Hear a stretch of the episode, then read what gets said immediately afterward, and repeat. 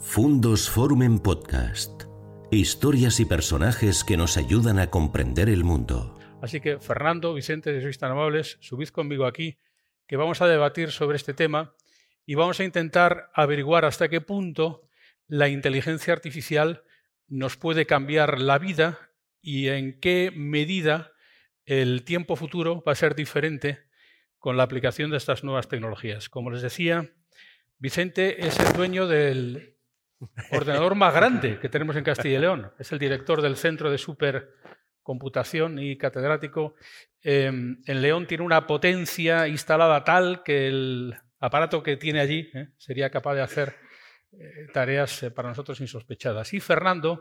Yo tengo un portátil. Como Pero Fernando tiene una grandísima responsabilidad, que es la de formar periodistas. Y está formando como decano de la Facultad de Comunicación de la Universidad Pontificia de Salamanca a los periodistas del futuro, aquellos a los que la inteligencia artificial intenta sustituir. Así que vamos a hablar de todo ello y, y para empezar, Vicente, ¿Te parece acertado el concepto este del cuñado estocástico? ¿Tú crees que eh, ChatGPT habla de oídas, parece que sabe, pero que realmente no sabe nada? Me gustaría eh, comentar dos, dos, cuestiones. Una, como bien introducía Jesús Ángel, que es el, el concepto de inteligencia eh, artificial general, es decir, la capacidad de que una máquina sea consciente, sea capaz de entender. De eso estamos lejísimos, lejísimos. Eh, y el problema principal es que tenemos la definición de la RAE, pero realmente no sabemos muy bien qué es eso de la inteligencia. Si lo supiéramos, igual lo, lo podíamos hacer.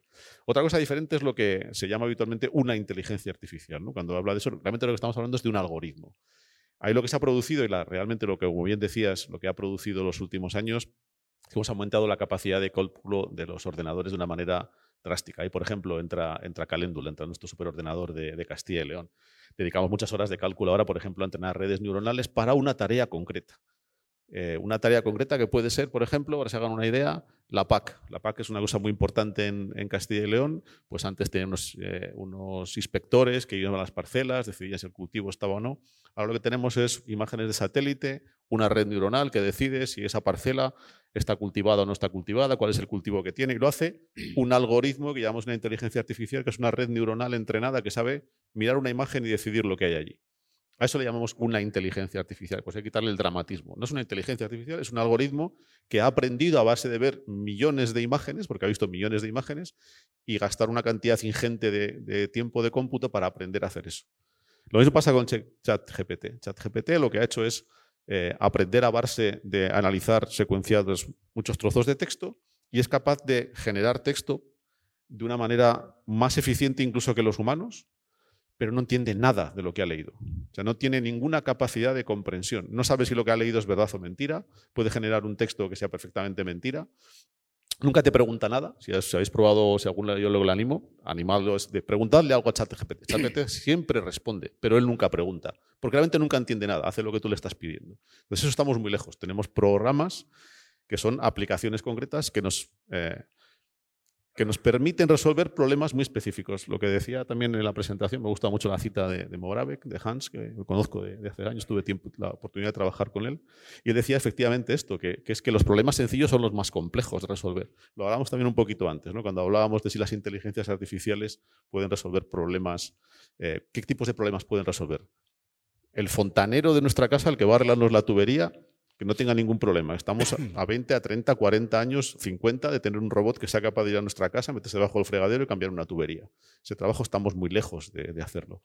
Sin embargo, sí podemos hacer cosas mucho más repetitivas. Tenemos robots que hacen cosas fantásticas y muy repetitivas, pero que son las precisamente más complejas, pero las más sencillas de resolver por una máquina. O sea que ChatGPT sería capaz como de automatizar tareas dentro del concepto del automatismo que el humano hace con alguna dificultad, por ejemplo, elaborar un informe, hazme el informe mensual de actividad de mi empresa y sería capaz de hacerlo con una naturalidad o con una facilidad que el humano también tiene, o mejor, pero que le quita una tarea penosa. Para eso sí podría servir, ¿no? Perfectamente. Yo, la, analogía que me gusta de ChatGPT, por ejemplo, sería para liberar, eh, lo hablábamos también antes en algún momento, por ejemplo, a un juez de la tarea de redactar la sentencia. ChatGPT no tiene ni idea de resolver un juicio, de decidir quién tiene la razón en una disputa legal. No tiene ni idea.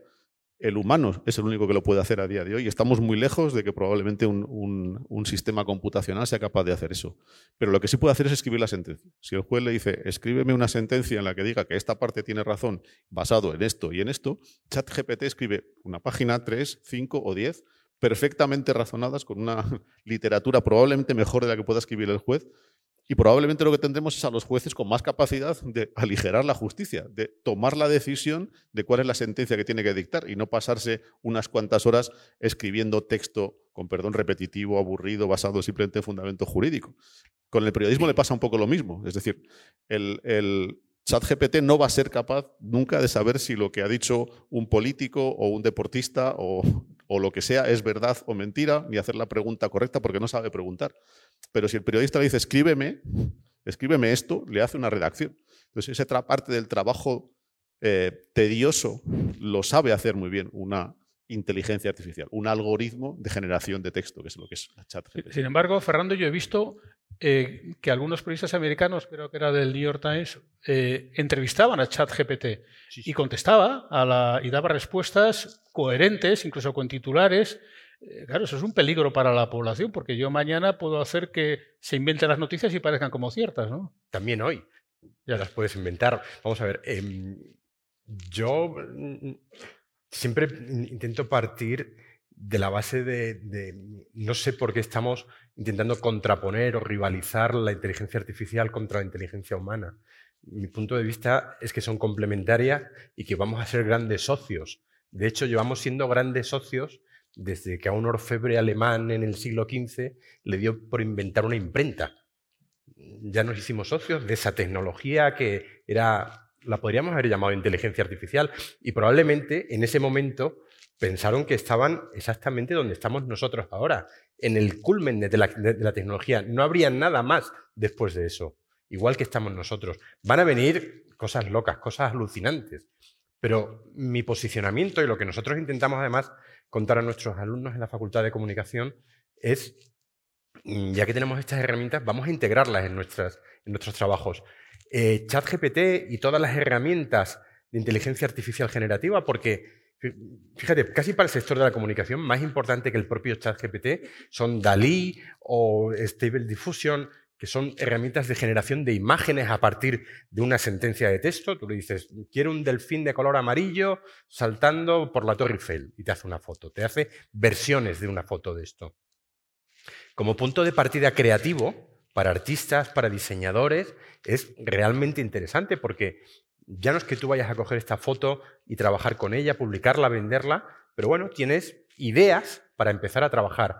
En el periodismo escrito, exactamente igual. Eh, probando, lógicamente, el chat estos días, como no puede ser. De otra manera, em, le, dije, hazme un artículo de opinión sobre el aborto. Entonces, hace un artículo de opinión sobre el aborto eh, desde un punto de vista pues, muy, eh, digamos, en la ideología de todas las grandes democracias ahora mismo, pues bueno, con una permisividad del, aborto, del aborto, con la, ley de plazos, etc. Pero tú le dices, haz un artículo sobre el aborto escrito por Jiménez Los Santos y te lo cambia completamente. Es decir, no entiende qué es lo que está haciendo, pero interpreta las cosas que tú le has dicho, las cosas que tú le has puesto. Y eso es muy interesante porque a partir de ahí tú puedes mejorar luego los contenidos. Em, estos días en la facultad ya estamos integrando esto en nuestros planes de estudio y en las asignaturas de redacción periodística le decimos, le dices chat GPT, eh, como si fuera bolita mágica. Entonces le pones los datos de un accidente, este de hoy de, tren en Grecia. Un tren de mercancías, un tren de pasajeros, 160 kilómetros por hora, 40 muertos y tal. Te confecciona una, noticia de 200 palabras sin probablemente ningún fallo. ¿Esto es legítimo o no es legítimo?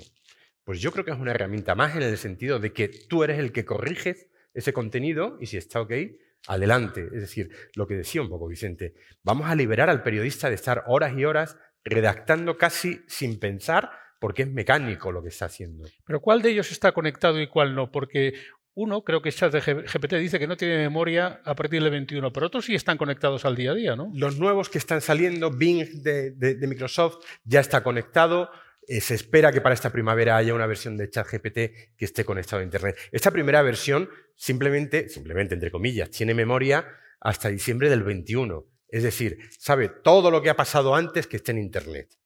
A partir de ahí, no. Aunque parece que estos días sí que es verdad que la están reconectando o ensamblando de alguna manera y sí que tiene tal. Pero Jiménez Los Santos ya existía. Y ya se sabe la idea que tiene Jiménez Los Santos con respecto al aborto, con lo cual es muy sencillo hacer ese, ese artículo. ¿Hasta dónde podemos usarla o no? Pues eh, hasta dónde podemos usar Internet, hasta dónde podemos usar un procesador de texto. Es que en la historia del periodismo la tecnología ha ido influyendo permanentemente. Yo y tú seguramente recordamos el paso de la máquina de escribir al procesador de textos. Y aquello fue una locura, porque de repente podíamos pegar, copiar, editar, y sin embargo los señores de Olivetti seguramente dijeron que qué pasa con mis máquinas de escribir, ¿no? Pues estamos un poco en ese momento. Es la calculadora, el día que hubo señores que dejaron de hacer cuentitas y cogieron la calculadora, pues se armó un barullo importante.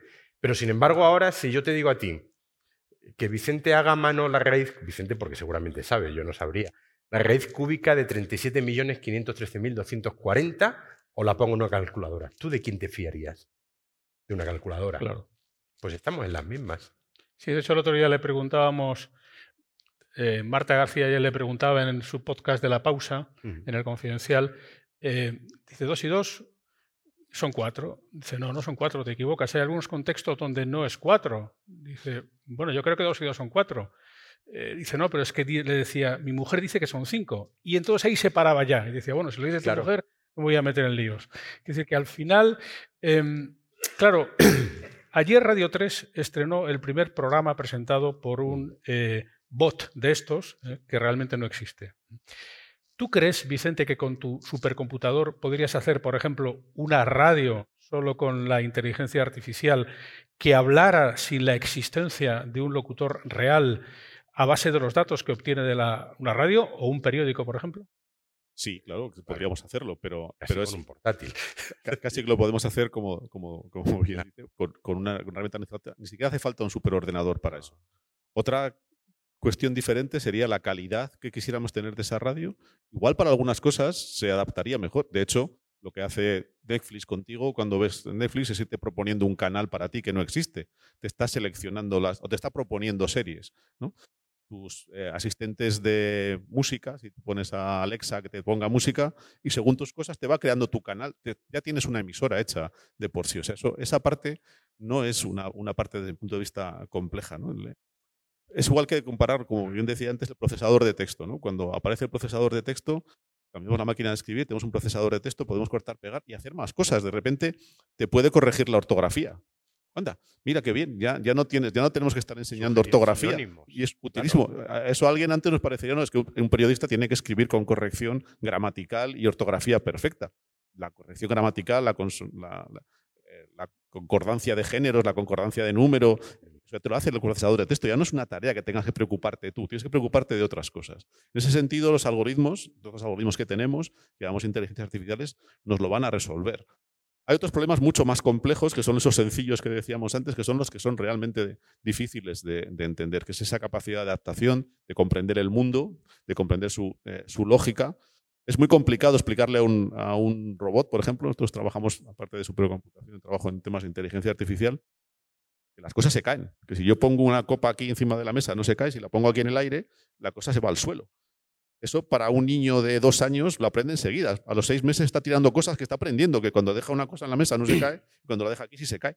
Por eso parece que tiran las cosas. No, no están aprendiendo. Una vez que lo has aprendido, lo has aprendido para siempre. No tienen que explicártelo ni con una mesa cuadrada, ni con una mesa redonda.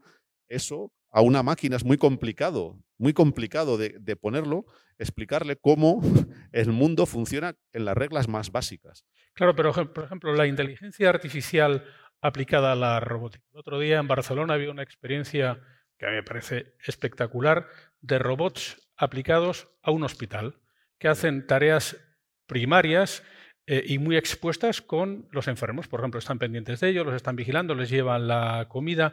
Que tú puedas hablar con un robot en esos términos sería un hallazgo para el ser humano en la medida que tú puedas utilizar robots para hacer esas tareas. Los eh, asistentes que tenemos, los mencionábamos antes, Siri y Alexa, son un primer paso en, esa línea. Simplemente están facilitando la interfaz que tenemos o con el ordenador, ahora lo tenemos con el ratón y el teclado, lo pasamos al lenguaje natural. Eso con los robots nos pasa lo mismo. Entenderemos el lenguaje y le podremos enviar órdenes de una manera más sencilla. Ah, hasta hace 20 años, cuando alguien quería programar un robot, necesitaba un ingeniero que iba allí con un control numérico, hacía unos programas para que el robot hiciera una serie de secuencias. Hoy lo que queremos decirle al robot es dame esa copa. Nosotros, por ejemplo, tenemos robots, tenemos un apartamento simulado, participamos en una competición internacional que se llama la RoboCup habitualmente, es una competición de robots de servicio. La tarea de este año, este año es en, en Francia, o sea que nos pilla más cerca. Por ejemplo, hay una tarea que es que un humano le diga al robot, llévame esa maleta al coche. Entonces le indica con la mano y se lo dice de palabra, llévame esa maleta al coche, o lleva esa maleta y sígueme, o esa bolsa y el robot debe ir, identificar lo que le estás apuntando con el dedo, que es una cosa muy humana. De hecho, con los animales no funciona, salvo con los perros, que llevan mucho tiempo con nosotros. A un gato le indica así, le da básicamente igual. Al perro, sin embargo, no. Pues eso lo sabemos hacer, eso es en lo que está trabajando la robótica. Para hacer esa tarea concreta somos capaces de hacerla, pero que ese robot haga algo que no está especificado en esa regla va a ser muy complejo todavía. Seguramente no es algo que le pidamos a los robots, lo que les pedimos o preferimos que hagan aquello que nosotros les pedimos que hagan, porque si hacen lo que no queremos, pues igual constituyen un peligro. Pero para algo que hacemos, Fernando, cotidianamente, que es buscar en Internet, ¿qué puede suponer esto? Porque no es lo mismo decir, eh, yo pongo Fernando Galindo y me da una serie de direcciones eh, que yo tengo que clicar y procesar, o bien decir, háblame de Fernando Galindo y que me cuente quién eres, eh, qué te gusta, dónde veraneas, cuál es tu currículum. ¿Esto va a ser así a partir de ahora?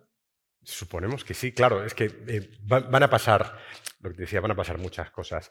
Eh, efectivamente, el buscar en Google, que hemos hecho todos toda la vida, va a cambiar, mm, porque hasta ahora tú te las tienes que ingeniar para poner una frase lo más concreta posible, para que te hiciera una, una, búsqueda lo más afinada posible para lo que tú querías. Ahora con cosas como el chat GPT o, mejoras del chat GPT en las que la, interlocución va a ser mucho más fluida, la, búsqueda va a ser, digamos, mucho más fina, mucho más rápida. De hecho, se habla de que uno de los sectores eh, que más se va a resentir en un inicio es el e-commerce, el comercio electrónico, porque comprar ropa eh, va a ser, pues como decía Vicente ahora, igual que Netflix te ofrece las cosas que supuestamente te van a gustar, el chat GPT o quien sea, el, personal shopper GPT, te va a ir diciendo, oye, mira, Fernando, mira estos pantalones, mira estas zapatillas, mira esta chaqueta, está fenomenal de precios no sé dónde. O sea, vas a estar interactuando. Cuando nos queramos dar cuenta en 10 o 15 años,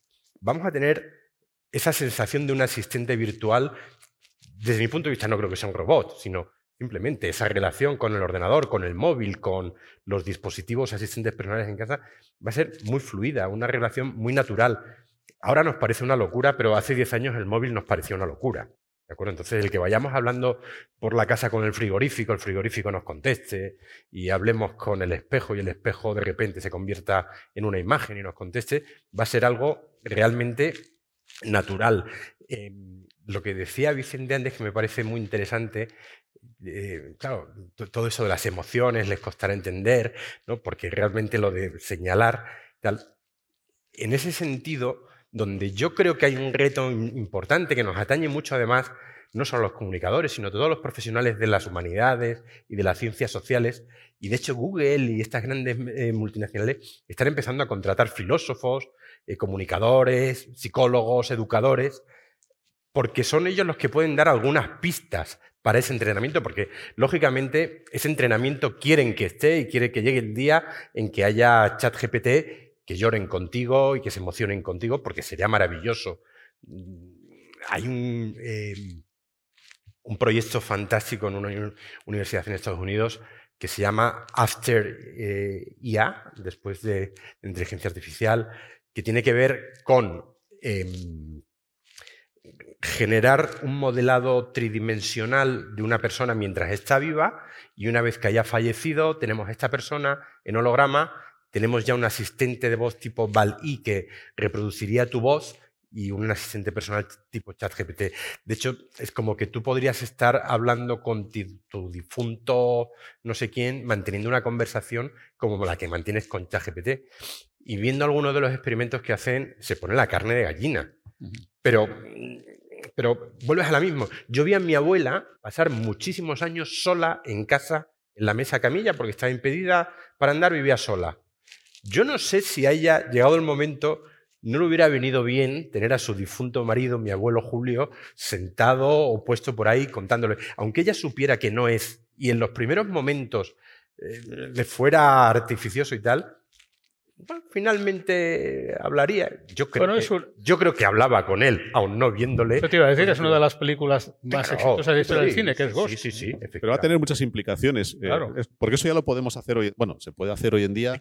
Podemos coger un personaje famoso, coger sus, eh, sus características y hacer un vídeo fake, un vídeo falso, con su voz, con sus gestos. Lola Flores en podemos hacerlo para hacer una entrevista o podemos hacerlo para cualquier maldad que se nos ocurra. Es decir, que, eso lo vamos a tener. Y como bien decía, pues podemos hablar con el espejo y el espejo en algún momento nos va a decir, ah, pues mira, ese pantalón que llevas no hace juego con, el vestido que se ha puesto tu mujer, por ejemplo. Pues eso lo vamos a poder hacer. ¿Y eso, eso, no es algo, solo, por decirlo, no es algo que no exista tampoco en la naturaleza. Eh, en esta búsqueda de la inteligencia eh, general, buscamos muchas eh, inspiraciones los investigadores, con los psicólogos, pero por ejemplo con los etólogos. Los etólogos son los que estudian el comportamiento de los animales. Yo tengo un, colega en, San Andrews con el que hablo de vez en cuando, un investigador realmente eh, muy importante que, trabaja con, simios.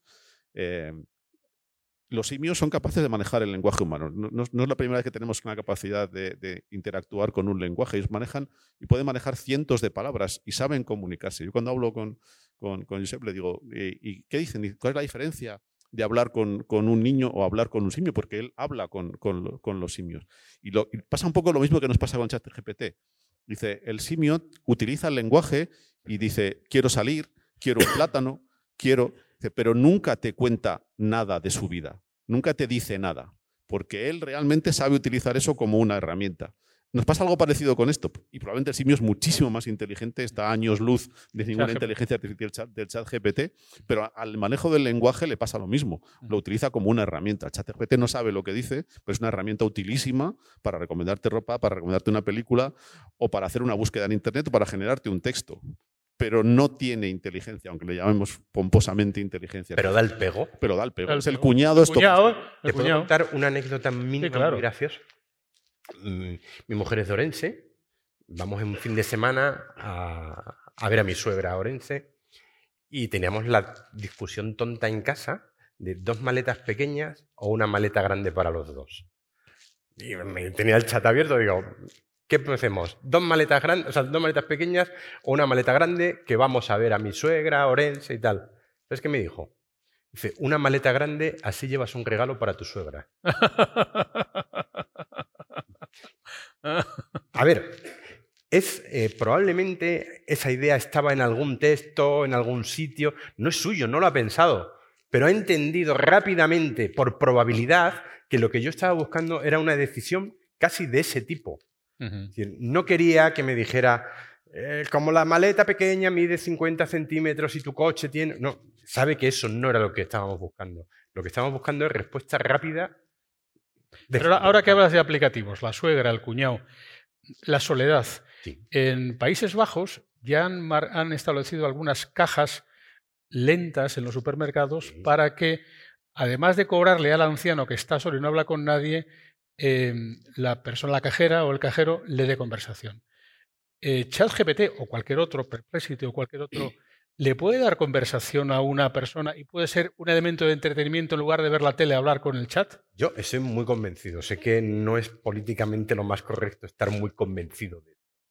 Yo estoy convencido de que tú vas a tener tus amigos virtuales o tus compañías virtuales y que dedicarás cierto tiempo al cabo del día o del mes o de cuando sea a tener una relación social completa con esos tal. Queda tiempo, ¿eh? ahora todavía no, no está ni mucho menos, pero que va a estar es casi seguro que van a ir aprendiendo esos sistemas. Es decir, que el primer día será una conversación bastante absurda, pero ya Siri ha ido aprendiendo, Alexa ha ido aprendiendo, están aprendiendo poco a poco y el día de mañana vas a tener conversaciones. Y eso resolverá una de las grandes pandemias que es la soledad. La soledad en las personas mayores es durísima, porque no tiene tanto que ver solo con el estar solo, porque es estar solo sin proyecto, que es lo más duro. Entonces, bueno, poder pedir cosas, le vas a poder. Claro. Ya, ya lo puedes hacer en cosas muy sencillas de, oye, Siri, recuérdame, oye, eh, guárdame esto en la lista de la compra, oye, mm, búscame este viaje. Le estás diciendo cosas de tu vida y se las puedes preguntar después. Ahora lo hacemos a un nivel mucho más bajo, mucho más eh, algorítmico. Solo le decimos eso, guárdame esto en la lista de la compra. Eh, cuando el- el- la interfaz tipo ChatGPT sea más flexible, tenemos esa conversación de manera mucho más natural. Pero vuelvo a decir lo de antes, eh, la percepción de la inteligencia se la vamos a dar nosotros, no es que la tenga él, se la damos nosotros, pero eso lleva siendo así toda la vida. Por contar otra anécdota de hace, de hace casi 30 años. Eh, como yo ya empezaba a trabajar en aquel tiempo en la inteligencia artificial, pues fuimos a un centro comercial, iba con mi mujer, pues ahora 25 años, y en un stand eh, pues vendían maquillaje y tenían un sistema que la señorita que estaba allí despachando decía, este es un sistema inteligente, verás. Y te sentabas, era un ordenador con, con un teclado en el que escribías y te salía una pregunta. eh, ¿Cuál es el color del pelo? Rubio. ¿Cuál es el color de ojos? Azul. Eh, ¿Qué edad tienes? Y te recomendaba un producto de la gama de productos. ¿Ves? Acierta siempre, decía la señora muy convencida del stand. Es un sistema muy inteligente porque te acierta siempre el producto adecuado.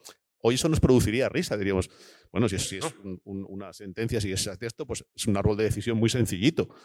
Pero la percepción del sistema mágico que te estaba diciendo cuál es el producto, que era su trabajo, que era vender el producto, tenía una máquina que le decía cuál era el producto adecuado para esa persona. ¿no? Pues eso nos pasa un poco lo mismo con esto. Nos están vendiendo una, nos estamos vendiendo a nosotros mismos una tecnología que de cierto modo nos parece mágica y nos creemos que es Claro. inteligente, pero no lo es realmente. No lo es, pero el problema es que puede haber gente que lo crea y claro, eh, si cada vez hay más terraplanistas que nunca, o cada vez más gente piensa que no es cierto que el hombre llegara a la luna, pero por verlo en YouTube, o cada vez más funcionarios de las instituciones europeas tienen que retirar TikTok de su teléfono porque los chinos espían, ¿qué va a pasar cuando la inteligencia artificial esté, esté drenada por información falsa y tú le preguntes, yo qué sé, eh, Putin, y "Buah, Putin es un gran dirigente. Que, que, Fernando, Claro. ¿cómo el, el ser humano es capaz de neutralizar ese peligro?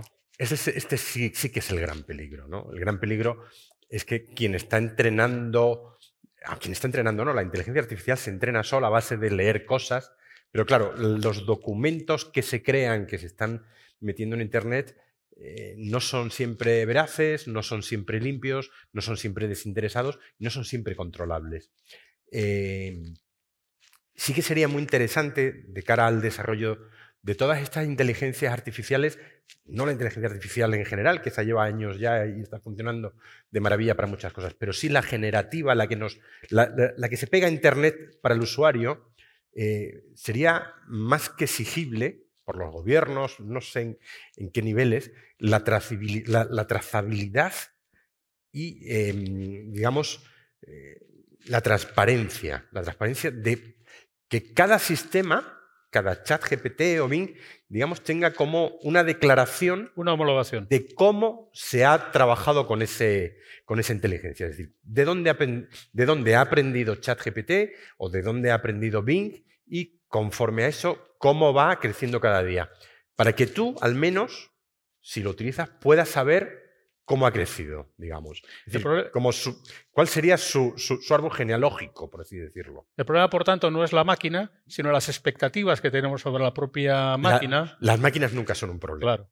Y hay que sea tan importante que cada vez más hablemos de esto, para que ni la gente piense que es más, ni la gente piense que es menos. Es lo mismo que comparar el que fabricaba un 600 a mano en el año 1958 en la fábrica de Martorell y el que fabrica ahora un, un Tesla, eh, que son robots, en la fábrica de San Francisco. La- el problema de la explicabilidad, de la explicabilidad de la toma de decisiones de las máquinas es un problema muy grave eh, y muy complejo.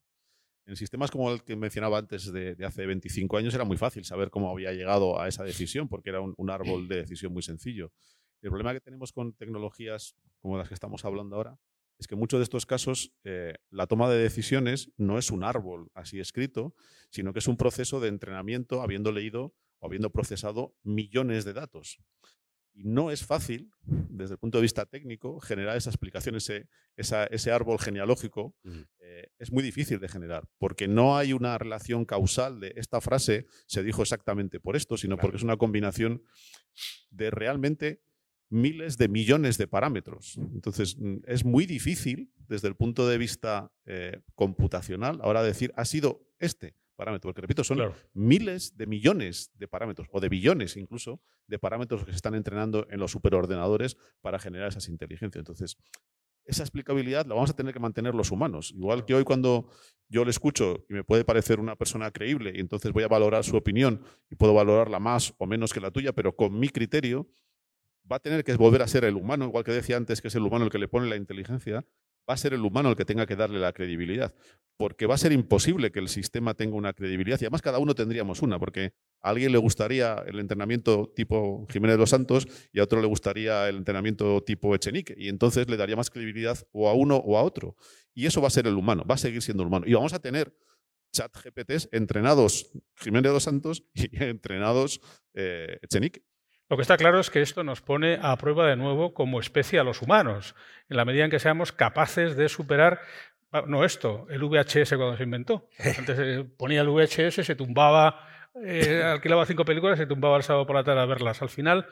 Pero claro, ahora viene cuando la matan, Vicente, y es que si esto está ocurriendo con los trastos que tenéis, esos superordenadores en realidad antiguos, ¿qué va a pasar cuando llegue la tecnología cuántica? Y cuando los ordenadores cuánticos, ¿ahí qué va a pasar?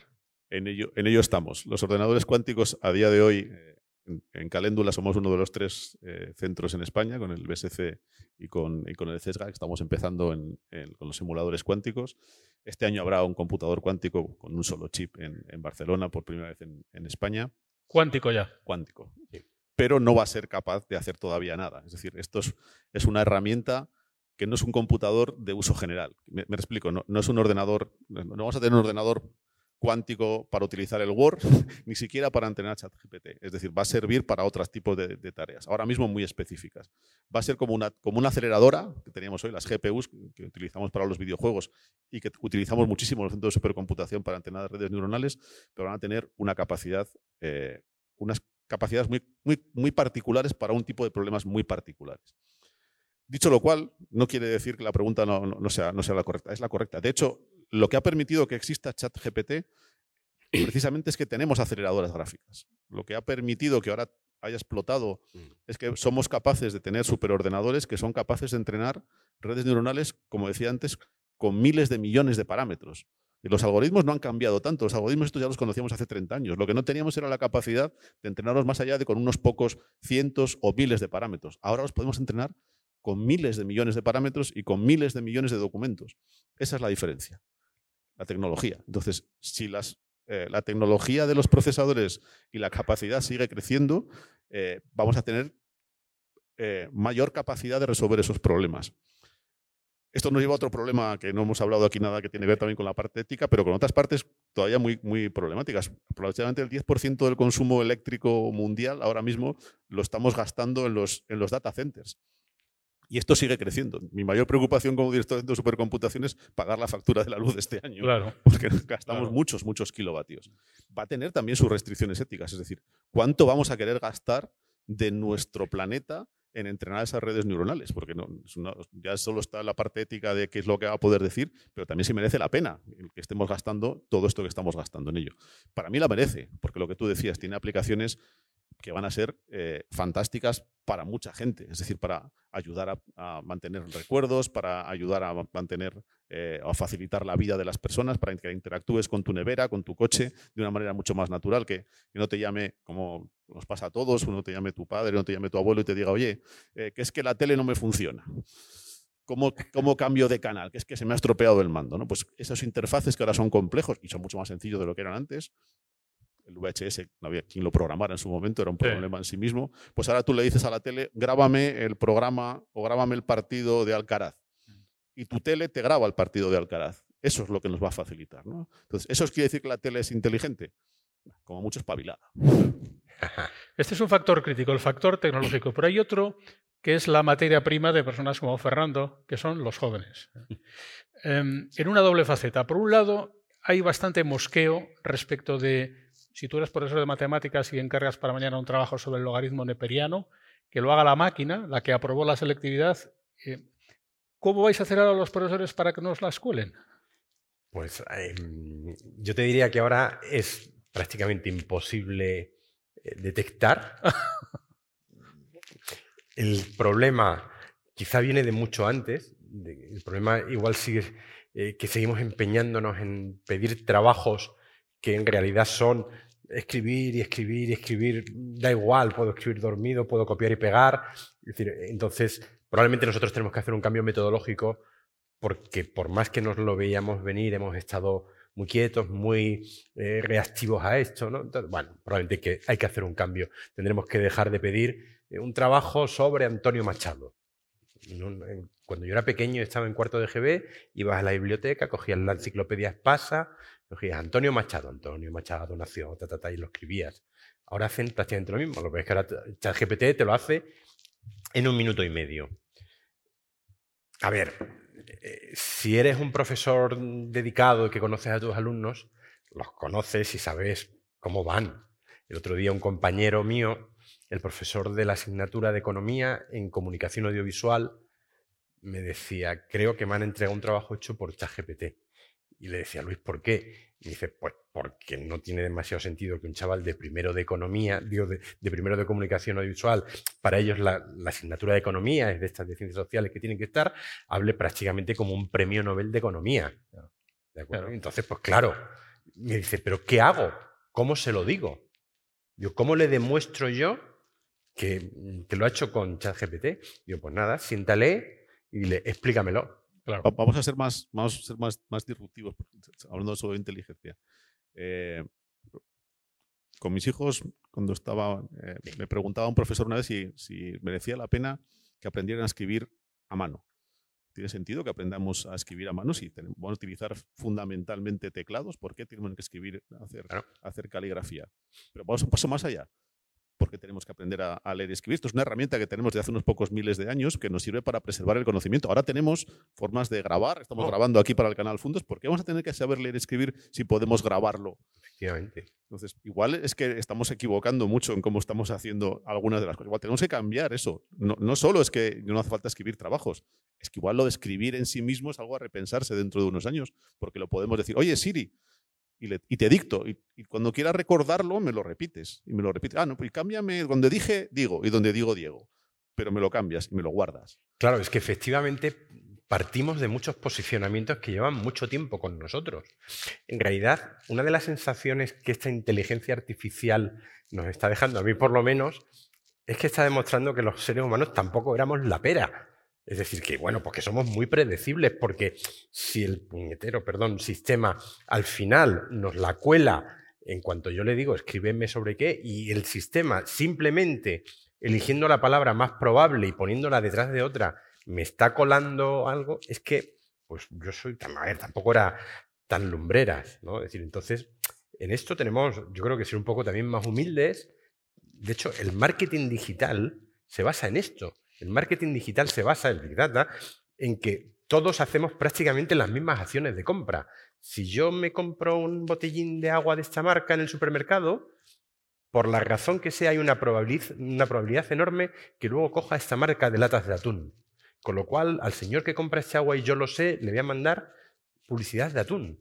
Porque funciona así es que vamos a un nivel de previsibilidad impresionante. Es como lo del genoma del, hombre y la mosca o el mono. Somos la misma cosa. Pues los seres humanos somos muy parecidos. Y en este sentido lo mismo. Pues tenemos cosas que creemos que son eh, inmutables. Escribir, escribir y tal. Pues no, es que a lo mejor no tenemos, como tú dices, que escribir. Eh, José Cordeiro, que es este de la, de la mm, Singularity University, él habla de que finalmente, a un largo plazo, eh, terminaremos eh, eliminando el lenguaje mismo, porque el lenguaje, él dice que es de vía estrecha, una tecnología de vía estrecha. Yo tengo que hablar en el mismo idioma que tú, tengo que estar entonando, tengo que hacer eh, gestos, expresiones para que me atiendas, porque si no soy muy aburrido, además es lento, en cuanto hay un poco de interferencias ya no se me escucha. bueno, pues igual hay opciones, las ondas cerebrales, con las que nos podremos comunicar igual con más eficacia a largo plazo. Por eso digo que todos estos postulados en los que estamos asentados porque venimos de ahí, igual hay que ser un poquito, pues eso, más flexibles e ir incorporando. Los trabajos escritos, pues es que igual ya no hay que hacer trabajos escritos. Y luego está el futuro de los medios de comunicación. Eh, para todos, para los ciudadanos, para los políticos, eh, para los economistas, para las empresas, lo que les pasa a los medios de comunicación es muy importante, porque es el referente. Mm. El referente para el consumo cotidiano, pues de la prensa, de la radio, de la televisión. Yo imagino un futuro en el que fuera posible, imaginémonos con la radio, que tú te levantas, hola, buenos días, cuéntame qué ha habido esta noche, pues ha habido un choque de dos trenes en Grecia. ¿En Grecia? ¿En qué lugar? No, en Tesalónica. ¿Tesalónica? Háblame de Tesalónica. Ah, pues mira, no, Tesalónica. Bueno, ya no me interesa eso. Ahora de mí que ha habido por Sudamérica. ¿Esto puede ocurrir? Y en este futuro más o menos, el medio de comunicación a la carta, Claro. ¿en claro. qué lugar deja al medio de comunicación? A la radio, al periódico, al periodista. Muchos cambios de nuevo. Eh, yo entiendo que el medio de comunicación generalista, como le conocemos hoy, tiene días contados. Porque eh, in- incluso ya está perdiendo mucho peso con respecto eh, a otras propuestas, como las redes sociales. La gente muy joven, pregúntale tres nombres de emisoras de radio o dos canales de televisión. No lo saben porque ellos están informándose por las redes sociales, por TikTok, por Instagram.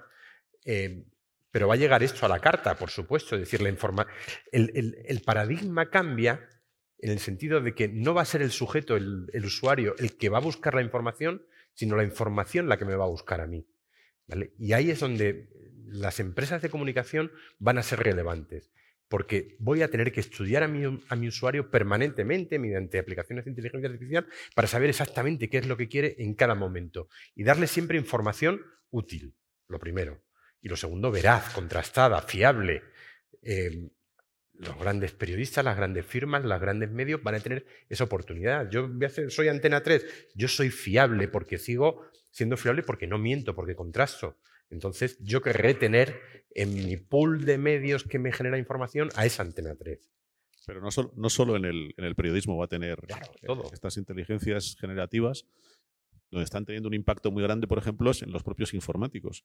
Son muy buenos iba a preguntar, programando. son muy buenos escribiendo código. ¿Qué va a pasar con los programadores? Entonces, ¿los programadores van a desaparecer? Pues les pasará algo parecido a lo de los eh, periodistas o los escritores. Vamos a probablemente abandonar algunas de las tareas eh, más básicas que hacemos, pero probablemente seguiremos teniendo que hacer la integración y la decisión de las cosas. Es decir, vamos a pasar a ser más arquitectos que albañiles. Es decir, no vamos a estar escribiendo hasta la última línea de código, ya no lo hacemos porque ya los asistentes de, de generación de código te escriben parte del código que necesitas, pero no somos capaces, o esas herramientas no son capaces aún de unir las piezas que hacen falta, ni por supuesto diseñar la aplicación que queremos.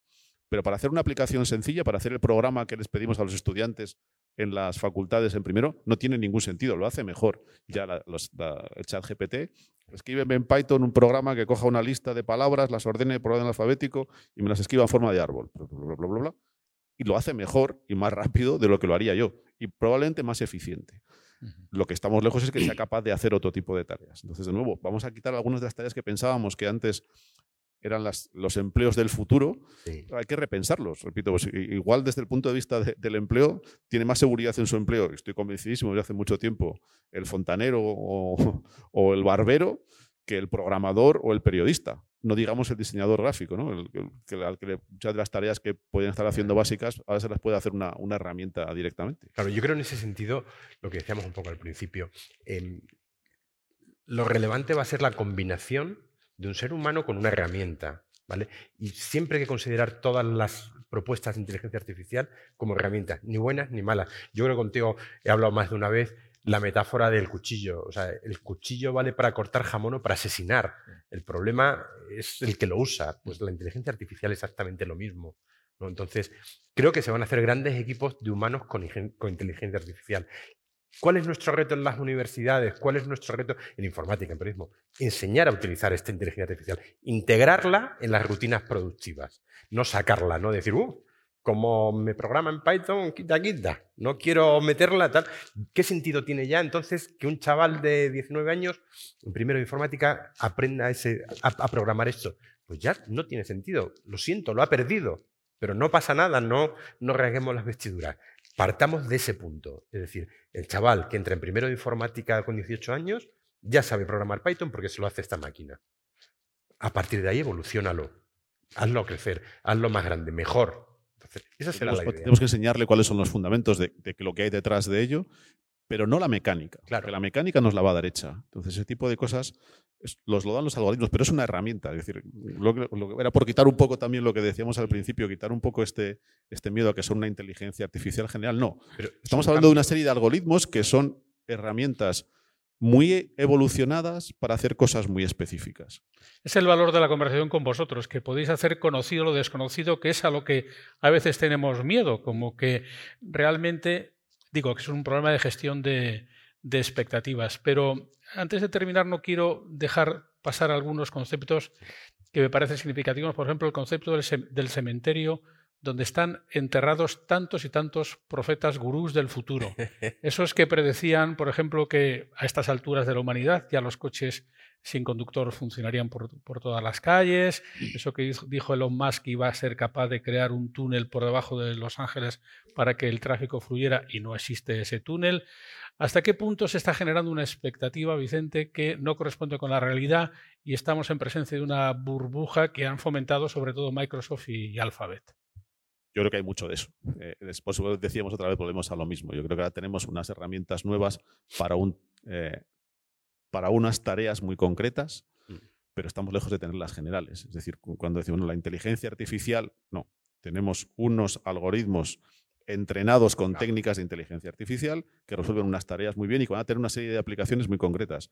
Pues la típica curva de Gartner que siempre se pinta, ¿no? De las expectativas que se crean, luego la época de decepción y luego simplemente el asentamiento. Hoy tenemos herramientas que tenemos muy asentadas, algunas que han cambiado el mundo, como, como los ordenadores en sí mismos o, o Internet, pero que las tenemos integradas en nuestra vida. O sea, no, no- no es otra cosa. Pues esto es lo mismo. Es decir, va a haber una serie de eh, empresas que van a desarrollar esto para hacer asistentes virtuales, para poder guardar eh, la forma de expresarse de tu padre y que puedas generar un avatar virtual y dentro de 10 años poder tener una conversación con él, ir guardando una historia. Habrá un montón de aplicaciones basadas en ello que sí que se van a, a producir, pero que se van a integrar en nuestra vida normal. No- nada más. Es decir, es- es una herramienta más a desarrollar. Y luego otra pregunta que me parece clave, eh, que es la materia prima de tu trabajo, Fernando. Los jóvenes del futuro, es decir, los que van a gestionar esta máquina dentro de 10, 15 años y que además, en tu caso, son expertos en comunicación. ¿Cómo son? ¿Cómo vienen? ¿Qué están haciendo? Porque a veces la idea que nosotros nos creamos de ellos ni corresponde con la realidad ni nos sirve para gestionarlos bien y nos encontramos con sorpresas a veces desagradables. ¿Qué tipo de generación es la que va a gestionar estas tecnologías? Una pregunta tela, ¿eh? Vamos a ver. Yo creo que son una generación excelente en muchas cosas. Excelente en muchas cosas, sobre todo en su manera de comportarse en el mundo. Eh, yo siento una admiración profunda sobre un grupo de gente que son absolutamente tolerantes. Nosotros, eh, cuando teníamos 25, 20, 25 años, determinadas cosas que a ellos les pasan y que las ven como lo más normal del mundo, nos parecían poco menos que, bueno, encrucijadas. ¿no? Creo que mm, tienen un problema que es que son muy transparentes. Les hemos hecho absolutamente transparentes, te lo cuentan todo, a todas horas, da igual que haya público delante, que no haya público delante, te cuentan sus intimidades, pero es que se lo hemos pedido. Y creo que tienen un problema, que es que les estamos echando la culpa permanentemente de todo lo que nosotros les hemos dejado. Y nosotros les hemos dejado una sociedad bastante regulera, con bastantes problemas y nos empeñamos, digo nosotros los de nuestra generación, en no dar ejemplo.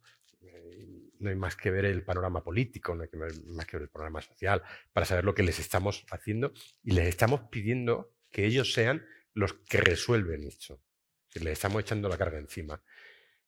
Creo que los estamos preparando solo regular, porque creo que estamos todavía, y esto es autocrítica a la universidad, estamos en un paradigma universitario que tiene que ver con el siglo XX, XIX y, para atrás. No somos capaces de salirnos del corsé. Te doy un ejemplo con el que de- debatimos muchos días en un grupo de compañeros. ¿Por qué todas las clases tienen que durar lo mismo? Porque todas las clases tienen que durar una hora, hora y media, y no podemos hacer clases a medida. Ahora tenemos, yo decía, coño, tenemos inteligencia artificial, podemos pedirle un programa que nos diseñe los horarios de cada una de las clases por semana para que tú cuánto tienes que dar esta semana. Eso, pues no lo alargue eternamente para cubrir mi hora y media, ¿vale? O no llego, pues tendré que tener esta semana más. Es decir, seguimos haciendo una universidad del pasado, una sociedad del pasado, y les pedimos que sean innovadores. ¿no? Entonces yo creo que hay, digamos, una divergencia en esto entre lo que les estamos pidiendo y lo que les estamos dejando.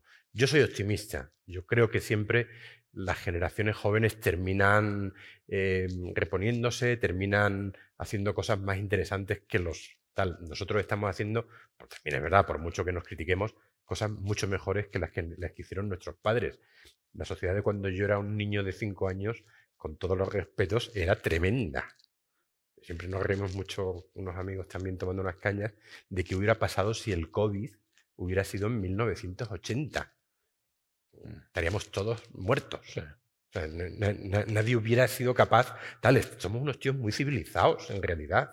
Y hacemos grandes cosas, pero nos empeñamos en echarnos.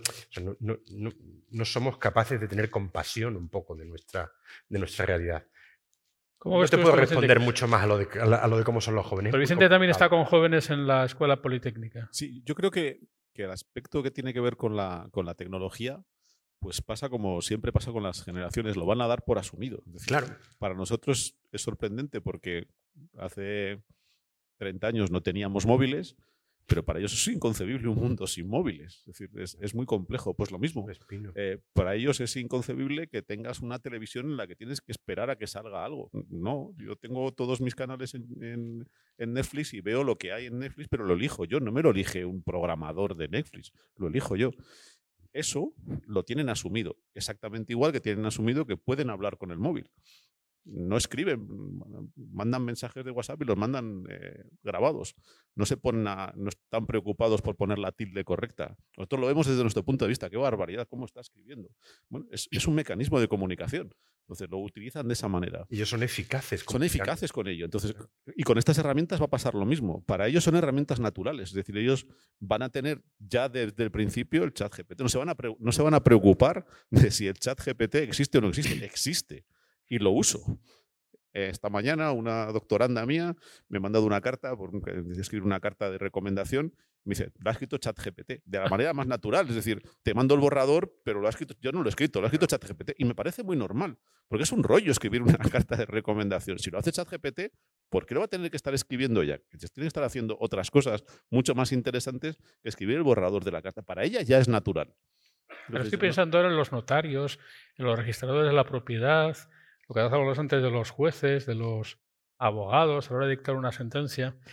Es un tema apasionante. Mm, yo solamente les pido a todos ustedes que mm, esta grabación que hemos realizado para el canal eh, Fundos Forum de esta sesión, que me ha parecido humildemente apasionante, eh, la distribuyan por ahí, que se la hagan ver a todo el mundo, porque si de algo depende que esta tecnología surta efecto, es precisamente de que seamos capaces de tener la información disponible más precisa y más amplia sobre la materia, porque estamos gestionando expectativas. Y aquí en Castilla y León tenemos una fábrica de periodistas, que es la Facultad de Comunicación de la Universidad Pontificia, entre otras, eh, de la que Fernando es decano, y tenemos una tecnología muy avanzada en Canéndula, en el centro de supercomputación, de la que Vicente es el responsable, tenemos que terminar porque hemos cumplido la hora. Vicente, gracias por estar. Muchas gracias por la oportunidad de debatir con vosotros. Ha sido realmente interesante.